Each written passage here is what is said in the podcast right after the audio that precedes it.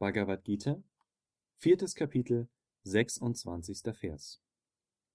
Manche wiederum opfern das Hörorgan und andere Sinne im Feuer der Beherrschung. Andere opfern den Klang und andere Sinnesobjekte im Feuer der Sinne.